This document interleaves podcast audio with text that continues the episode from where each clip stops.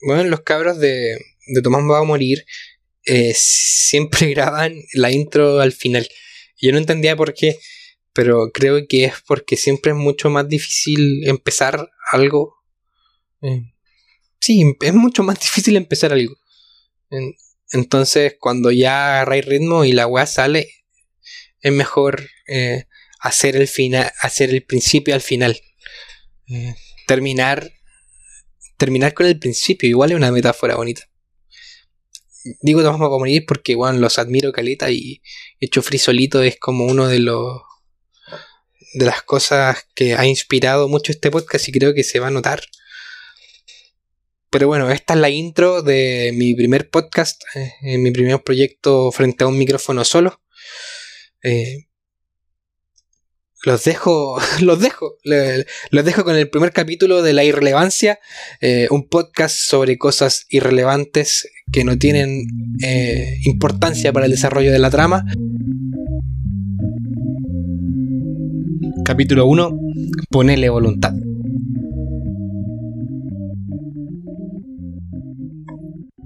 Ya, voy a empezar. Así corta. Ya, listo no, no puede ser que me cueste tanto. Esta es como la quinta vez que intento grabar esta weá. Y ahora sí va a salir. Bueno, me presento, mi nombre es Gabriel, me dicen el Gabo, por otros me dicen Gabito. Bueno, en verdad soy el Gabito. Mis papás me pusieron Gabriel y el nombre fue ahí cambiando a medida que iba conociendo gente.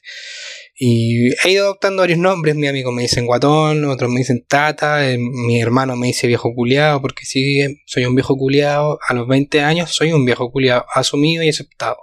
Soy estudiante, eh, sí, estudio. Creo, sí, estudio pedagogía en filosofía.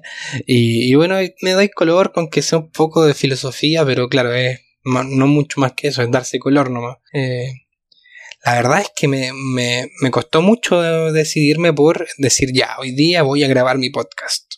En verdad fue, sí lo dije de un día para otro y, hoy día estoy grabando, pero lo, lo, tenía pensando hace mucho rato, mucho, mucho rato. Y, tenía esta idea en la cabeza y, se me cruzaba con un meme, el, meme. No sé escuchado el trasandino este de la voz ronca, el... Eh, te lo resumo así nomás. No, no me salió. No, eh, no voy a hacer esa wea nunca más. El, cuando dice, cuando, dice, ponele voluntad, la concha de tu madre. Ponele voluntad. Sí, ponele voluntad. Yo creo que ahí está eh, ahí está el, tema para haberme puesto a grabar esta, esta cosa, bueno, no sé qué hace salir de aquí. Ponele voluntad a la concha de tu madre, ponele voluntad.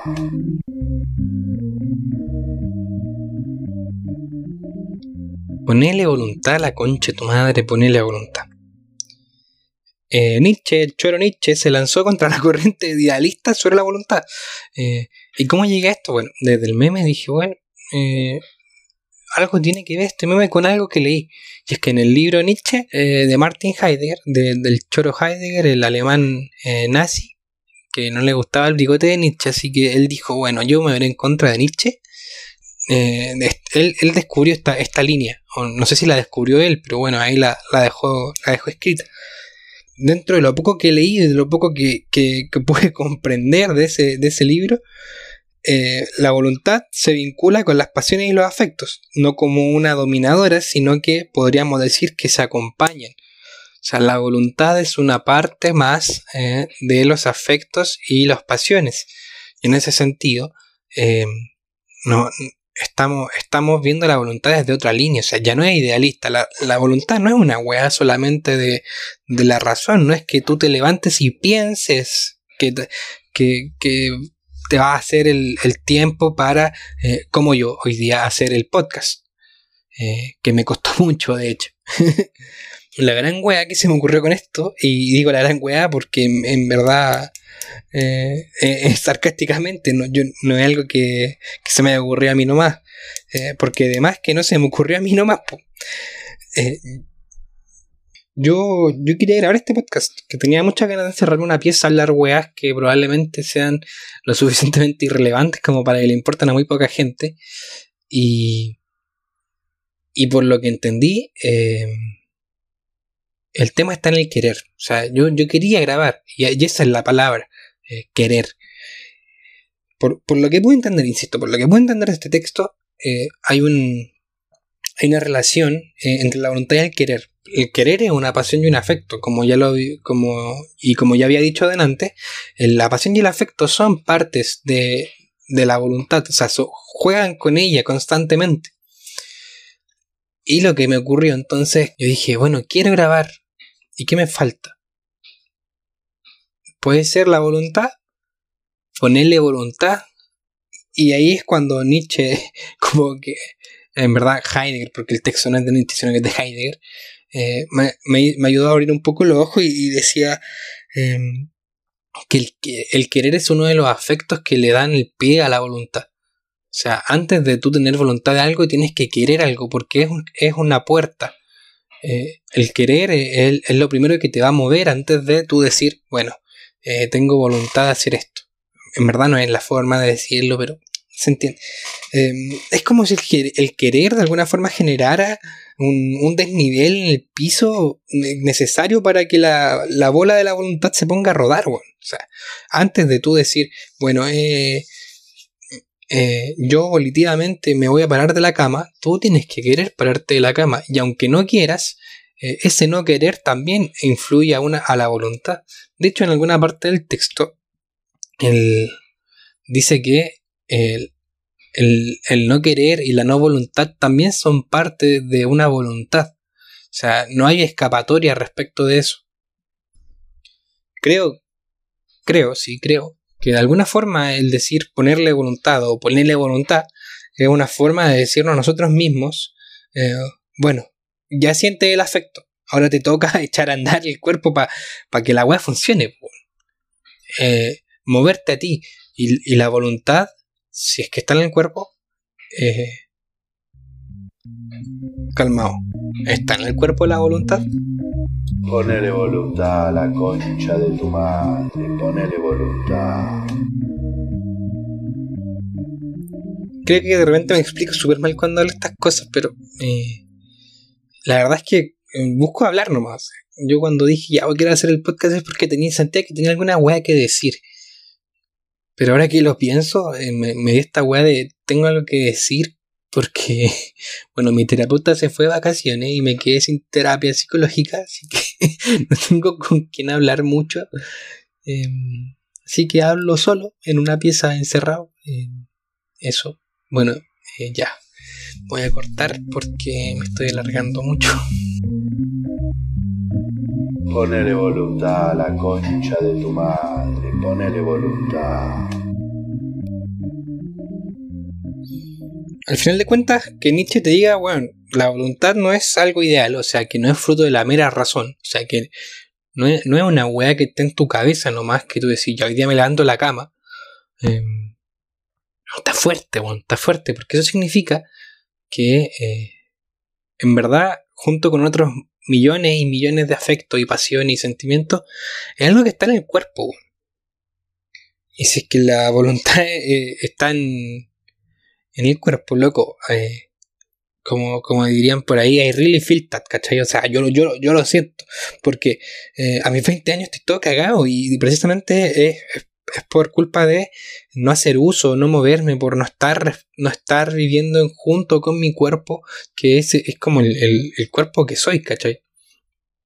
Eh, sí, como dije al principio, me dicen tata y, me dicen gordito, o me dicen guatón, precisamente porque no, no he hecho cuidado del cuerpo. Y, aquí hay algo curioso. Eh, casi siempre hablamos del, del, cuerpo como aparato estético, pero si, Sí, con esto me, refiero a, eh, sí, estás, estás bien, estás bonito, te ves sano, te, se ve sano el niño, como dice.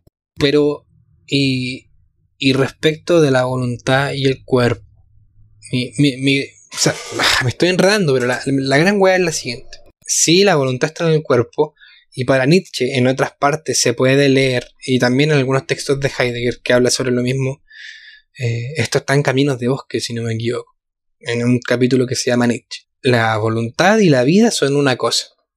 Una, y me refiero a, una cosa misma. O sea, son las dos la misma cosa. O sea, cáchate la voladita. Entonces, tu voluntad también es, si está en el cuerpo, significa que es aquello que también vitaliza tu cuerpo. O sea, que somos, somos pura voluntad al final.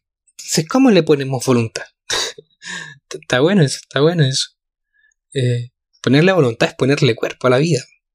decir, ya, hoy día me levanto de la cama y, aunque ese para algunos sea nuestro gran logro em, del día, ojalá que no sea el de la vida, porque igual sería como medio triste. Em, ponerle voluntad, ponerle cuerpo a la vida eh, es, también decir, bueno, nuestro, nuestros afectos, nuestras pasiones, que están en conjunto con nuestra voluntad, también están en nuestro cuerpo. Entonces, nosotros eh, tenemos cuerpo, no, pues somos un cuerpo, pues. Porque si nuestra voluntad es la que nos vitaliza, nuestro cuerpo es precisamente el espacio en el que nos vitalizamos. Y. Y hola, mi abuelita. ¿Sí, Está bien. Ponele voluntad a la concha de tu madre, ponele voluntad. Es que como que... Igual la, la, la estoy pensando harto y... Si la voluntad está en el cuerpo, como ya dijimos, eh, y el cuerpo siente la voluntad, eh, es también el único medio que tenemos para poder reproducirla o para poder manifestarla. Y en ese sentido, puta, pensemos por ejemplo en... Eh, no sé. Puta, no tengo ejemplo. Qué terrible, güey. Ya, pensé... No me gusta dar ejemplos con esto porque siento que me tiro como un tiro en las patas, güey. Pero... Pero ¿qué pasa cuando, cuando privamos de libertad a alguien? Cuando eh, le encadenáis las manos a un weón, por ejemplo. Me refiero en el sentido de, los pacos, no, no de cuando se encadenan las manos. Bueno, por otras cosas. se, le encadené las manos a alguien y. ¿Y qué estáis haciendo ahí? Estáis privándolo no tan solo de su libertad, o sea, si lo estáis privando de su libertad y aparte estáis privándolo de también poder ejercer su voluntad con el, con el cuerpo en el que la está sintiendo. Fuerte es igual. Porque si lo privamos de, ejercer su voluntad, no tan solo lo estamos privando de, de, la libertad, pues, lo estáis privando también de, de, que el, el, compadre pueda revitalizarse, como ya dijimos, o, vitalizarse, o sea, estáis, lo estáis privando de su propia vida, por bueno, eh, no, no, con esto no estoy haciendo una apología a sacar a todos los presos de, la cárcel, pero sí estoy eh, haciendo una reflexión respecto de qué pasa con las cadenas y las manos. Y eso también se puede ir a otros lados. Por ejemplo, eh, la misma cuarentena que, creo que muchos hemos vivido. La, la cuarentena nos, nos privó de eso, de nuestra voluntad. Y, y no es que esté ocupando un, eh, un sinónimo de libertad y voluntad, sino que eh, el privarnos de nuestra libertad de salir a la calle también es privarnos de el ejercicio de nuestra propia voluntad con nuestros cuerpos. O sea, estar encerrado en una casa. Eh, y creo que aquí a muchos nos ha pasado que hemos, nos hemos sentido poco vitales o poco vitalizados. Ya a mí me ha pasado, bueno. Yo estaba hasta más triste. Mucho más triste. Ponele voluntad a la concha de tu madre, ponele voluntad. Estar más triste es como. Estar más triste es un quiebre igual para lo que le, para lo que venía planteando, porque la alegría es, un tema que se trata en unas páginas antes en el texto. Y y la alegría realmente es, también uno de estos modos de apertura que les venía diciendo. De esta apertura a, esta, a este desnivel para que se ejerza la voluntad. Y, si mal no recuerdo, también eh, la alegría lo trata de leer en un texto sobre Nietzsche y, habla sobre este, este ejercicio de la voluntad que, que logra cumplir con su fin y eso genera realmente una alegría, un, una, algún tipo de satisfacción. Y bueno, cuando no se cumple se genera insatisfacción. Em, me pasa eso, como que de repente digo, quiero salir de la casa, quiero eh, volver a juntarme con, con, los amigos que me juntaba antes o, o, volver a, a, una vida pasada. Bueno. Y, eso es, heavy porque es pasado. Ya no, no va a ocurrir. No va a ocurrir de nuevo del mismo modo. y en terapia también mi, mi, terapeuta me decía, bueno, aquí estamos para poder revivir esos momentos en un espacio em, sano, en un espacio protegido. Y en ese sentido, eh, creo que hablar es un buen modo de, de poder eh, vivir esa, esa tristeza, weón, de, de, de, la vida que dejaste atrás por eh, un espacio sano. De hecho, este espacio, si, bien, si bien hablo para para hablar con, o sea, para, para subirlo a algún lado y que lo escuche quien quiera escucharlo, en este caso tú, que me estás escuchando. Em, creo que el tener algo que decir eh, eh, ha sido algo relevante durante mucho, mucho tiempo. Creo que el tener algo que decir ha sido una cuestión relevante igual en mi vida pienso en, cuando era chico y, y, siempre sentía que podía decir algo en las conversaciones y, nunca lo decía en verdad. Y cuando lo decía, por lo general caía mal. De hecho, era un, era un cabro terrible pesado, Era muy, muy pesado. Y como volviendo al mismo hilo de lo que venía conversándoles delante, eh, es como si no, no poder ejercer esa, esa, voluntad de hablar sin pasar a hallar a alguien. O incluso eh, muchas veces de, plano no, la ejercía no eh, y muchas veces me quedé callado y, y, dejé que, las cosas pasaran por encima de mí. Y claro, generaba insatisfacciones, generaba em, este, este quiebre eh, en la voluntad. Es como en, los juegos de guerra aparece mucho esa idea, la, la moral de, del soldado. Eh, no digo que esta weá sea una guerra ni que yo sea un soldado, pero eh, mientras más alta la moral, mejor se pelea. Mientras la voluntad de querer estar ahí sea más fuerte y esté más alta, tú vas a seguir ahí. Es curioso igual. es bastante curioso.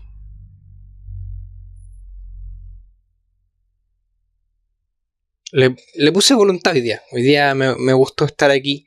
Me gustó poder conversar con, conmigo, con, contigo. No es una conversación porque claramente tú no estás hablándome, pero eh, gracias por escuchar. Gracias por escuchar.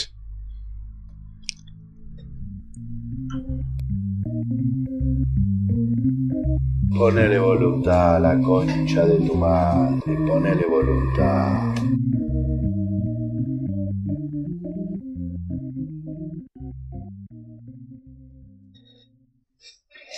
Y sí, weón, estoy más triste. Estoy mucho más triste. Mucho más triste que antes, al menos. Pero no, es malo. De hecho, creo que ahí es bueno igual volver a. Al, a, la, a una definición que de hecho no, no, di. Y, no, creo que no es definible tampoco. Es una weá que, que está como de, de agregado. Y es que pasión y afecto no son, no son lo mismo. El afecto y aquí quizá me, me desbordo un poco de los límites del texto que, que estuvimos analizando al principio. Pero afecto, partamos por ahí. Em, creo que la mejor forma de, decirlo es, es con una pregunta. ¿Qué te afecta? ¿Qué te afecta? ¿Qué te hace sentir? ¿Qué es lo que te mueve? ¿Qué es lo que hace que algo cambie en ti? Muchas cosas te afectan. Eh, Puede ser una aguja en el brazo, puede ser em, la sonrisa de alguien. Eh, mil cosas al día nos afectan. Las cosas que comemos, eh, como eh, te caíste. Esas son cosas que te pasan, que te afectan, que te que producen una afección. Por otro lado está la pasión. Y pasión viene de patos, de padecer. Y si bien podríamos decir que padecer y afectar son cosas parecidas, la pasión, eh, por una carga semántica quizá, eh, ha sido eh, vapuleada, como que la pasión es algo malo, las pasiones son algo que hay que reprimir. Eh, ¿Y por qué, weón? ¿Por qué hay que reprimir las pasiones? Sí, hay pasiones que pueden llegar a hacer mucho daño, sí. Y ahí quizá hay que tener cuidado. ¿Cómo estamos viviendo con esas pasiones? Pero la pasión, eh, el modo que, la presento hoy, eh, es más bien la posibilidad de sentir eh, aquellas cosas que te están sucediendo a ti ahora. No, es distinto la afección. La afección es algo que ocurre constantemente y que probablemente sea mucho más amplio. La pasión es más bien un movimiento interno. Estoy hablando pura weá en todo caso, porque además que las definiciones que estoy dando están súper erróneas, pero creo que nos va a servir para entender lo siguiente.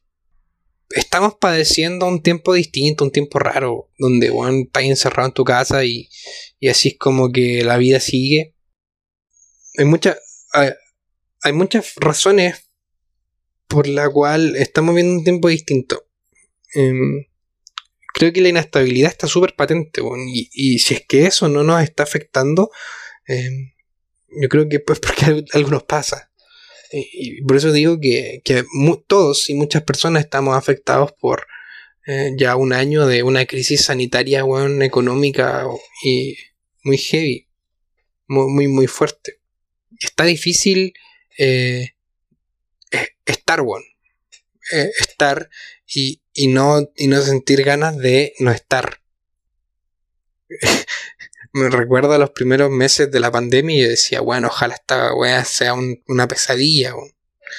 Eh, quiero volver a salir a la calle, quiero volver a jugar con, con mi amigo, weón, quiero volver a incluso carretear, weón, quiero volver a estar con los jóvenes que, con los que estaba, que, que acompañaba de alguna forma. Y no es que quiera dar la lata, pero, pero creo que se nos, que se nos va a olvidar, Está bien, ahora estamos volviendo a una supuesta normalidad, ¿cachai? Em, pero ¿qué, ¿qué tan normalidad? ¿Qué tan normal puede ser volver a, vernos las caras sin mascarillas después de un año y medio? Porque que es probablemente lo que va a pasar. ¿Qué tan normal va a volver a, va a, volver a ser abrazar a alguien sin miedo? ¿Cuándo va a pasar eso? Está bien, yo he visto mucha gente y yo mismo saludo de abrazo a, a mis amigos más cercanos y a la familia, pero... Pero qué tan normal. Y, y qué es lo curioso, que todo eso pasa por el cuerpo vamos a tener que volver a, mirarnos, a sentirnos, a padecernos unos a otros, a afectarnos unos a otros. Y eso, y eso va a ser todo cosa de eh, ponerle voluntad. Ponerle voluntad a, a, a, estar. A estar con la gente. Poner, ponerle voluntad a salir de, nuestro, de nuestro espacio nuestras casas se han convertido en verdaderas cuevas, weón, donde estamos seguros. Eh, o así se supone que debiera ser. Mucha gente no está segura en su casa. Pero a eso hay, que, hay que ponerle voluntad. Y hoy día creo que le puse voluntad eh, hablándole a este micrófono para que tú en algún momento me escuches. Muchas gracias.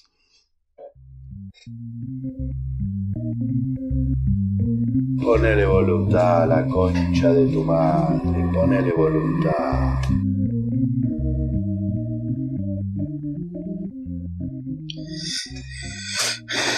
De más que 20 personas más pensaron estas cosas que dije antes, pero se me ocurrieron y bueno, la verdad no me dejaban dormir tranquilo. Así que dije, bueno, las voy a decir en un podcast y veamos cómo sale. Y, muchas gracias por haber escuchado este, este pequeño programa.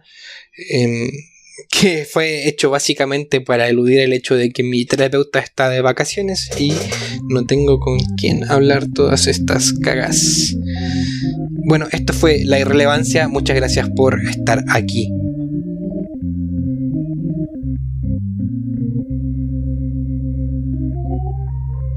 Sin más que agregar, se despide atentamente el Gavito.